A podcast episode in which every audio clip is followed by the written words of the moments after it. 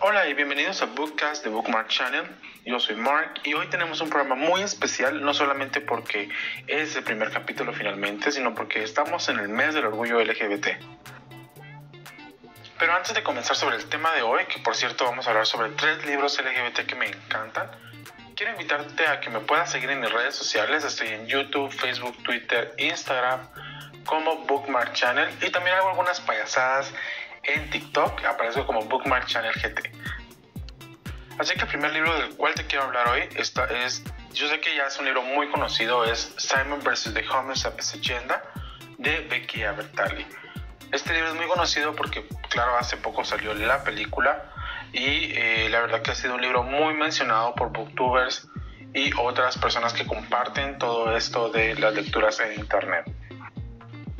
Así que el libro se trata de Simon, por supuesto que es un joven que va a estudiar como todo chico normal en una preparatoria normal, pero él esconde un gran secreto y es que a él le gustan las personas de su mismo sexo.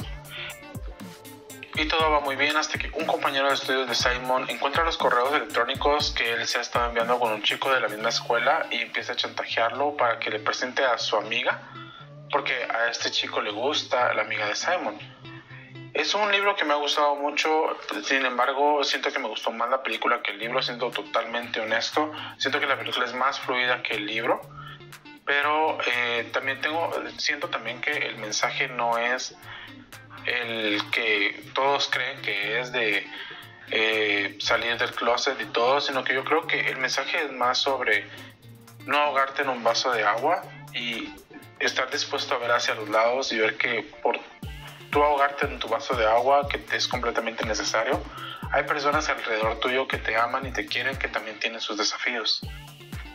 Y esto se da por supuesto porque Simon considera que el momento de salir del closet a sus padres no les importará mucho. Simon tiene una hermana la cual es muy, muy eh, entendida, digámoslo así, en el cual ella le apoya y lo ama y todo. Entonces, siendo totalmente honesto, al momento de yo saber que tus papás te están apoyando o tú sabes que tus papás te van a apoyar en esto, no veo necesidad de hacer un gran drama, un gran drama de la situación.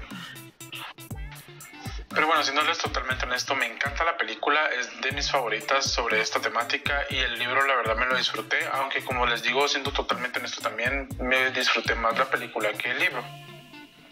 Y el segundo libro que les quiero recomendar, de hecho, fue una recomendación que me hizo mi amiga del canal Marina Channel, Marina, que también es booktuber. Y eh, es, es, una novela gráfica, la cual ella me ha recomendado y se llama The Prince and the Dressmaker de Jane Wang. he leído este libro en abril más que todo por el reto de lectura que tenemos y si ustedes quieren participar también pueden encontrar toda la información en mi canal de YouTube y también en Instagram. Ahí están las bases para poder participar. Y bueno, regresando al libro, debo decir que me ha encantado, tanto la narración como las ilustraciones son geniales. El libro trata de una modista que es contratada para trabajar en el castillo del rey, lo cual es una gran oportunidad por supuesto para ella. Pero para su sorpresa es que ella se da cuenta que no va a trabajar para una mujer haciendo vestidos, sino que para quien va a hacer vestidos será para el príncipe. Por supuesto todo esto en secreto, ya que nadie sabe que al príncipe le gusta vestirse de mujer. Desde el comienzo, Frances, que es la modista, está totalmente de acuerdo en guardar el secreto del príncipe y confecciona unos vestidos maravillosos para él, los cuales por la noche él sale como chica a fiestas, bares, eh, lugares así de convivencia como mujer y llama mucho la atención, no solamente porque se ve bien, sino por los vestidos despampanantes que Frances les ha confeccionado. Pero claro, todo se complica cuando los padres del príncipe quieren que conozca a princesas para encontrar a una que pueda ser su esposa. Es divertido, es divertido, la verdad, ver todas las ocurrencias que pasa Frances y el príncipe y todo lo que pasa cuando este se viste de chica. Así que les recomiendo mucho este libro, la verdad me ha encantado, ha sido uno de mis favoritos que he leído de este reto lector que tenemos. Así que no se lo pueden perder, de verdad.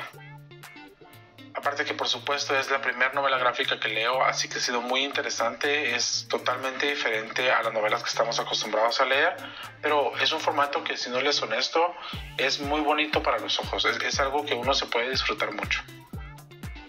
Y por último, pero no menos importante, quiero recomendarte mi libro favorito, el que está encima de todos los libros LGBT que he leído. Se llama Autobiography de Christina Lauren De hecho, este libro fue escrito por dos autoras, Cristina y Lauren, no es solamente una persona. Esta historia trata de Tanner, un joven bisexual que ya está fuera del closet y él con su familia se mudan a Provo, Utah, el cual es un estado de Estados Unidos muy conservador, ya que la religión mormona está muy presente en el lugar. Así que eh, al momento que se deciden mudarse a este lugar, la madre de Tanner le pide que por favor le baje un poco a su orientación sexual, digámoslo así, a su manera de expresarse, que no lo diga a nadie porque ella no quiere que la gente lo discrimine, ya que lamentablemente esta religión mormona es muy cerrada ante el tema LGBT. La madre está muy consciente de cómo es que los mormones viven y cómo es que los mormones piensan ante la situación LGBT, ya que ella en el pasado tuvo muchos encuentros o muchos roces con esto, ya que la hermana de ella es lesbiana, entonces ella está muy consciente de todo lo que puede pasar y no quiere que sus hijos sufran lo mismo que su hermana sufrió. Esto de hecho me parece muy bonito, esa parte me ha gustado del libro, el ver el pasado de la mamá, cómo ella apoya a su hermana ante la situación de que los padres de estas son totalmente ajenos a la situación y echan a su hermana, entonces eso me ha gustado, la verdad que ha sido un buen trasfondo a la historia de la madre, pero como les digo, la historia principal es más que todo de Tanner, el cual decide meterse en un seminario de escritura. El problema es de que él no está muy convencido de este seminario, pero quiere intentarlo, ya que ha escuchado que el año pasado un joven ha logrado terminar un libro y va a ser publicado por una editorial muy importante.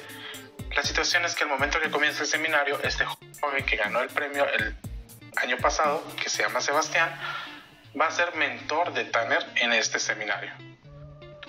Así que hasta ahí todo va muy bien. La complicación es cuando Tanner empieza a sentir cosas por Sebastián, ya que le gusta, pero hay dos grandes problemas ahí. El primero, por supuesto, Sebastián es mormón, y el segundo es que no solamente es mormón, sino que también es el hijo de un obispo, o sea, el líder, uno de los líderes de la iglesia mormona. Yo pienso que todo va a estar bien, sin embargo, cuando empieza a darse cuenta que Sebastián le gusta, las cosas se complican un poco para Tanner, porque sabe por supuesto que le, que le encanta a Sebastián, pero está este conflicto de que viven en Provo, Utah y ahí la mayoría de la población es mormona y por supuesto Sebastián es hijo de un obispo, entonces seguramente está muy ligado a las reglas mormonas. Este libro me ha encantado, por supuesto, la gente que me conoce saben que yo vengo de una familia mormona también, entonces eso fue lo que me llamó la atención del libro cuando me recomendaban como mira tú que pues venís de ese mundo, ¿verdad? Sería bueno que leyeras este libro. Lo leí por mucha curiosidad, pero le estoy totalmente honesto, me encantó. No quiero entrar en detalles porque puedo dar spoilers y no quiero hacerlo. Este libro lo compré por Amazon porque aquí en Guatemala cuando lo compré no estaba. Creo que ha venido dos veces, pero creo que ya no hay. Pero le recomiendo mucho el libro. La verdad que es muy, muy bueno. Y bueno, esas han sido mis tres recomendaciones para este mes de El Orgullo LGBT. Espero que les haya gustado el podcast. Recuerden seguirme aquí en Spotify y en mis redes sociales. Les recuerdo, estoy en YouTube, Facebook, Twitter e Instagram como Bookmark Channel y en TikTok haciendo payasadas. Estoy como Bookmark Channel GT. Recuerden, todos los viernes vamos a tener un capítulo nuevo aquí en este podcast. De igual manera, voy a subir este podcast en YouTube por si lo quieren escuchar ahí también o aquí o donde ustedes lo quieran oír. Les agradezco mucho por haberme escuchado hoy. Que tengan excelente fin de semana y nos escuchamos luego.